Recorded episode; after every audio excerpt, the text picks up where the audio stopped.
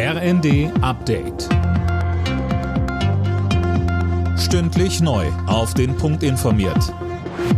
Ich bin Daniel Stuckenberg. Guten Tag. Die einen begrüßen Lauterbachs Pläne gegen die Lieferengpässe bei Medikamenten, die anderen sehen das sehr kritisch. Der Bundesgesundheitsminister will ja die Niedrigpreisregeln zum Beispiel für Kindermedikamente lockern. Alena Tribold fasst die Reaktion zusammen. Die Pharmabranche begrüßt Lauterbachs Pläne. Auch für die Kassenärzte geht das Ganze in die richtige Richtung. Die gesetzlichen Krankenkassen sprechen dagegen von Weihnachtsgeschenken für die Pharmaindustrie. Der Spitzenverband der Kassen fordert, dass sich alle Beteiligten an einen Tisch setzen und nachhaltige Lösungen finden finden, damit die Medikamentenversorgung in Deutschland wieder zuverlässiger wird. Aktuell gibt es besonders bei Kindermedikamenten Engpässe. Verteidigungsministerin Lamprecht beklagt undichte Stellen in der Bundeswehr. Hintergrund sind Berichte, dass nach dem Problem beim Puma auch die Panzerhaubitze 2000 kaum einsatzfähig ist.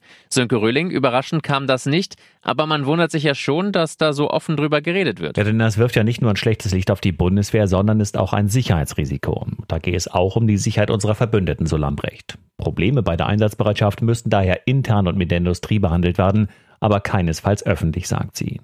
Für die Opposition ist das natürlich ein gefundenes Fressen. In der Union ist man ohnehin der Ansicht, dass Lambrecht ihren Laden nicht im Griff hat.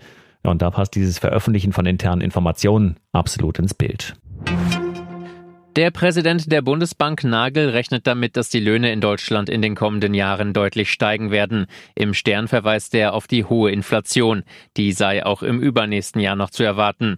Das häufig gegen die kräftige Lohnerhöhungen angeführte Argument des Risikos einer Lohnpreisspirale wies er zurück. Eine Lohnpreisspirale suggeriert massive Lohnerhöhungen, die dann die Preise treiben, so Nagel. Aktuell wäre es eher umgekehrt. Die ehemalige EU-Parlamentsvizepräsidentin Kaili hat im Korruptionsskandal ein Teilgeständnis abgelegt. Allerdings gestand sie nur das, was die Ermittler ohnehin schon wussten. Der Griechin wird vorgeworfen, von Katar Schmiergeld angenommen zu haben. Alle Nachrichten auf rnd.de